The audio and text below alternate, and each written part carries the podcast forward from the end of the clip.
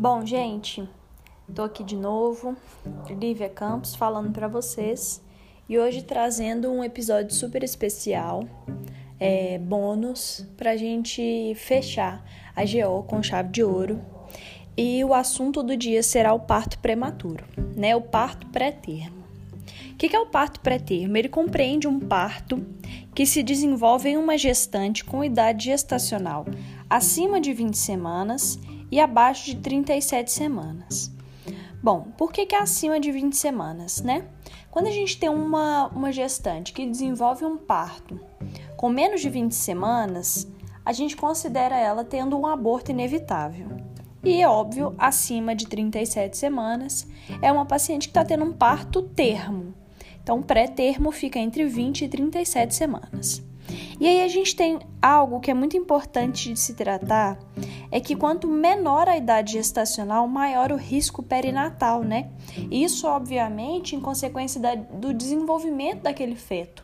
Quanto maior a idade gestacional, mais aquele feto está desenvolvido, né? Para sair do útero e ir para fora, né? Para viver. É... E quando a gente tem uma idade gestacional menor, a gente, obviamente, a gente tem riscos maiores de ter complicações. E quais são essas complicações? O feto ele pode ter a curto prazo síndrome de angústia respiratória, sepse, hemorragia intraventricular, hipertensão pulmonar, anemia, retinopatia, hipoglicemia, e a longo prazo ele pode desenvolver paralisia cerebral, displasia broncopulmonar, hipertensão, aumento de resistência à insulina e cegueira. Então é muito importante a gente identificar essas pacientes que estão tendo um parto pré-termo para a gente saber conduzi-las e saber é, né, tentar ao máximo evitar que esse feto ele nasça com uma idade gestacional muito baixa para ele não ter essas complicações. Bom, a gente classifica o parto pré-termo, né, em moderado, que é quando tem 33 a 36 semanas, muito pré-termo, que é entre 28 e 32, e abaixo de 28, né, é um pré-termo extremo. É uma idade gestacional muito pequena para a gente estar tá tendo um parto, né? Quais são as etiologias? É, o parto pré-termo ele é multivariado, né? Ele é multifatorial em várias etiologias que podem desenvolver ele. Entre eles, e a principal, que é a presença de infecções, é, que vai gerar uma inflamação, e a partir dessa inflamação a gente vai ter a secreção de prostaglandinas e proteases, é, mesmo nas pacientes que possuem uma membrana íntegra, tá? Não porque a gente viu é, ao exame especular que essa paciente ela tem uma membrana íntegra, isso não significa que ela não pode ter uma infecção aí. Então é muito importante a gente tratar essas infecções, identificar e tratar a gestante para que ela não desenvolva esse parto pré-termo, né? Ela pode ter também doenças endócrinas não controladas, isquemias, as hemorragias de primeira e segunda metade de gestação, que a gente já comentou, né? A insuficiência cervical, mas que aí sendo a insuficiência cervical uma importante causa de abortamento, procedimentos alérgicos, estresse materno e fetal. Então chega uma mãe pra gente que ela relata que ela tá trabalhando, é, mesmo com um barrigão, né? É, pacientes que trabalham muito tempo em pé, então elas são importantes gestantes que podem desenvolver esse parto pré-termo e a gente tem que orientá-las à importância do repouso, né? Ela conseguir tentar conversar aí com o trabalho dela para ela evitar ficar muito tempo em pé, né? É, e também as pacientes que têm hiperdistensão uterina. A gente viu o quê? Que as pacientes, por exemplo, que desenvolvem um diabetes gestacional, elas têm um feto que acaba sendo macrossômico. E essa macrosomia fetal é uma importante causa de hiperdistensão uterina. Então acaba que por causa dessa hiperdistensão uterina, a paciente vem até um parto pré-termo. Então entraria aqui, né, também o diabetes gestacional como uma etiologia do parto pré-termo. Bom, e como que é a conduta? Então, inicialmente, a primeira etapa da conduta é a gente identificar as pacientes que têm fator de risco, né? Então, essa conduta ela não vai pegar as pacientes que já estão tendo parto pré-termo. é a gente identificar os fatores de risco que podem essa gestante desenvolver um parto pré-termo. Então, uma idade menor que 18 anos, raça negra, gemelaridade, né, por causa do da existência ali de dois fetos, que obviamente eles vão pesar mais, história familiar, então, estresse, né, igual eu comentei, por causa da etiologia aí, obesidade, desnutrição, infecções, tratar essa infecção, né, doenças sistêmicas também. Então, igual eu comentei, né, do diabetes gestacional, então a gente tratar esse diabetes gestacional, ou mesmo a paciente que tem um diabetes prévio, realizar o tratamento correto dessa paciente. E o principal deles, desse fator de risco, é uma história prévia de parto pré-termo né, que é o principal fator e que a gente tem que conduzir essa paciente no pré-natal de alto risco. A segunda etapa é, a gente já tem uma paciente que está vindo com sintomas e ela possui os fatores de risco. E a primeira coisa que a gente tem que fazer é identificar a paciente que tem um trabalho de parto prematuro. A gente vai fazer isso principalmente através da clínica. A clínica é soberana, né? Então, vem uma paciente com contrações uterinas, pelo menos duas a três contrações, é, essas contrações durando 20 a 30 minutos, com um intervalo de 10 minutos entre elas. É muito importante. Além disso, a gente tem uma modificação da secreção vaginal, então, uma secreção vaginal que aumenta em volume, que fica mais espesso, é sugestivo. E a gente tem também sinais de apagamento cervical, né, maior de 50% o apagamento, e uma dilatação do colo uterino maior que 3 centímetros. A gente pode utilizar o ultrassom para a gente ver essas alterações do canal cervical que eu falei de apagamento e dilatação, mas apenas é para fazer uma avaliação dessa paciente. Não é necessário o ultrassom. Assim como a gente tem um exame que é muito importante, que é a dosagem de fibronectina fetal na secreção vaginal, que a fibronectina é uma proteína que está presente nas membranas, né? E aí, se ela sai pelo canal vaginal, é indicativo de que essa paciente ela pode vir a desenvolver um parto em sete dias aproximadamente. Então, a gente fazer a dosagem dela em secreção vaginal é importante nos casos que a gente tem dúvida ou que são suspeitos. E uma coisa que é importante é que, se a paciente for negativo para essa dosagem de fibronectina, a gente afasta. Ele não é confirmatório que essa paciente está tendo um parto pré-termo, mas ele afasta a presença se a gente dosar. E aí, como é que a gente faz o tratamento né, desses fatores de risco? Então, uma paciente que tem infecções como candidíases, vaginoses, a gente vai tratá-las. É, profilaxias antibióticas, a gente vai fazer nas pacientes é, em segundo e terceiro trimestres de gestação, naquelas que têm histórico de prematuridade, né, que eu falei que é o principal fator de risco, nas pacientes que têm, por exemplo, vaginose bacteriana, né, que a gente vai tratá-las. A progesterona a gente pode utilizar e administrar nas pacientes que têm um colo menor que 20 milímetros, né, com um apagamento aí em idade gestacional de 16 a 36 semanas, tá bom? Para a gente prevenir a ruptura prematura das membranas dela. E tem também é, o presário, que é um anel que a gente insere no colo uterino para prevenir essa ruptura também. E que a gente vai fazer nas pacientes que têm entre 34 e 37 semanas de gestação.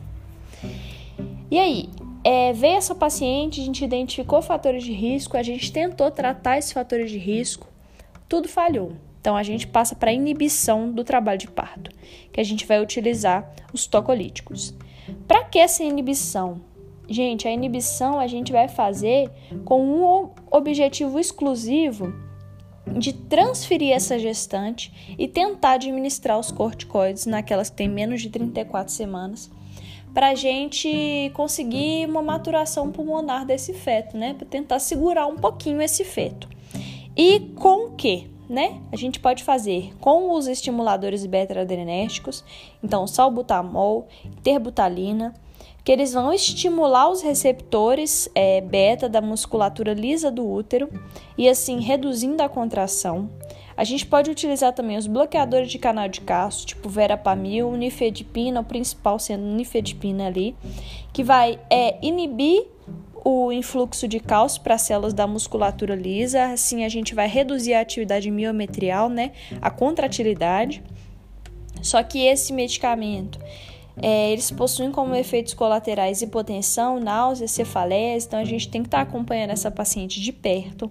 Tem também os inibidores de síntese e liberação de prostaglandinas, que é idometacina, é, que eles vão atuar inibindo a COX, né, e assim inibindo a produção de prostaglandinas, reduzindo o, a contratilidade uterina. Só que a gente tem que estar tá muito atento que isso vai gerar uma diminuição do líquido amniótico, então esse feto ele pode desenvolver polidrame por causa disso, né? E além de acelerar o fechamento do tal arterial fetal. Então a gente tem que estar tá muito atento a esses sintomas é, de efeitos colaterais nessa paciente e também está analisando sempre a vitalidade fetal. E por último, a gente tem os antagonistas dos receptores de ocitocina, que são os tocolíticos de tratamento ouro, padrão ouro, que é o atosibano, que ele vai bloquear os receptores de ocitocina desse, desse útero da gestante. Só que é um medicamento que tem alto custo, então por isso ele é pouco utilizado. Além disso, nessas pacientes que a gente está fazendo a inibição do trabalho de parto, é importante, se ela já está na iminência do parto, a gente administrar o sulfato de magnésio. A gente vai fazer nas pacientes que têm menos de 32 semanas, então em até 31 semanas e 6 dias. Aí a gente vai fazer para evitar que esse feto desenvolva paralisia fetal tá bom? É, e uma coisa importante do sulfato de magnésio é a gente não fazer ele por mais de 24 horas. Então, se essa paciente a gente está vendo que ela vai entrar em trabalho de parto, a gente administrou o sulfato de magnésio. Só que aí é, a paciente ela não teve o feto, né? Ele não, não teve o trabalho de parto, não concluiu o parto dela. Em 24 horas, a gente suspende o sulfato de magnésio e volta a administrar ele só depois, quando ela estiver na iminência de parto de novo. Além disso, é importante a gente fazer a prevenção neonatal para estreptococcus do grupo B através da penicilina EV, né? Que a gente já comentou na aula de infecções perinatais. E a via de parto ela vai ser escolhida de acordo com o obstetra, né? E também de acordo, é individualizado de acordo com o feto, de acordo com o, o colo da mãe, né? Se está viável ou não, com a, a bacia da mãe, é super individualizado. E agora a gente vai trazer é, uma complicação desse trabalho de parto pré-termo, né? Que é a rotura prematura da membrana. A rotura prematura de membrana, ela ocorre quando a paciente ela tem uma ruptura da membrana amniótica antes de 37 semanas. Aí o período entre essa rotura e o início do trabalho de parto, né? Porque não necessariamente, acho que às vezes as pessoas, mais as pessoas leigas, né, tem em mente que rompeu é, a membrana amniótica tem que correr porque esse feto vai sair. Não necessariamente, né? A gente tem um período aí entre a rotura das membranas e o início do trabalho de parto, que é o período de latência. E esse período ele vai variar, né? Então é importante a gente orientar essa paciente quando sair o tampão né, o tampão mucoso dela, ela tem que ir para o hospital, porque esse neném está nascendo. Mas não necessariamente ele vai nascer de imediato, né? As pacientes, cada uma vai variar é, individual, né? Se vai evoluir rapidamente ou não. Alguns fatores de risco para essa rotura prematura de membrana, é, que eu falei, né? O principal deles é o trabalho de parto prematuro né? Mas pode ser também infecções do trato genital, como a vaginose bacteriana, doenças maternas e deficiências nutricionais, por exemplo, deficiência de vitamina C, tabagismo, incompetência istmo-cervical, igual eu comentei acima, né? Também tem hiperdistensão uterina, então aquela paciente que tem DM, que gera um feto macrossômico, né, sangramentos vaginais e métodos invasivos, como amniocentese e cordocentese. E por que que acontece nessa ruptura prematura de membrana? Eu tenho uma diminuição da quantidade de colágeno é, que ocorre com o aumento da idade gestacional. E aí essa diminuição é, de colágeno que vai acontecendo, né, com o decorrer do, do crescimento dessa gestação, ela não é, é geral na membrana. Ela vai acontecendo gradual, em parcelas. E aí, quando uma paciente ela tem, por exemplo, uma infecção, uma que gera uma inflamação ali, né? Essas bactérias elas podem atingir a membrana amniótica e aí elas produzem ali enzimas que geram um enfraquecimento e posterior à rotura dessas membranas. Ou, por exemplo, uma paciente que tem essa idade gestacional avançada, então que tem pouco colágeno em algumas regiões, e aí ela só ela vai para um procedimento, por exemplo, de amniocentese ou cordocentese, né? Gera uma rotura mecânica ali daquela é, membrana amniótica. Então, é multivariado. A gente tem, no geral, que essas pacientes elas diminuem a concentração de colágeno da membrana, não global, em partes. E aí, o que vai ocasionar essa ruptura é multifatorial, vai depender dos fatores de risco que essa paciente tem. E como que é o diagnóstico? O diagnóstico, 90% deles a gente consegue fazer clinicamente. Então chega uma paciente que relata um grande fluxo de líquido se exteriorizando pela vagina. E aí a gente faz um exame especular nela, a gente vê presença de líquido ali, a gente tem apagamento, tem dilatação de colo, é uma paciente que está evoluindo para um trabalho de parto, né? Tem líquido amniótico ali, é uma paciente que teve uma rotura de membrana. 90% é clínico, igual eu falei, mas a gente pode levar em conta também os exames complementares. Então, a gente tem a cristalização do muco cervical, que a gente vê ao microscópico, né? A gente colhe esse líquido amniótico, né? Na verdade, a gente não sabe se é o líquido amniótico, né? A gente colhe esse líquido da vagina dessa mulher, coloca no microscópio, é, joga a solução para ele cristalizar e a gente vê um aspecto de folha de samambaia que é sugestivo de líquido amniótico.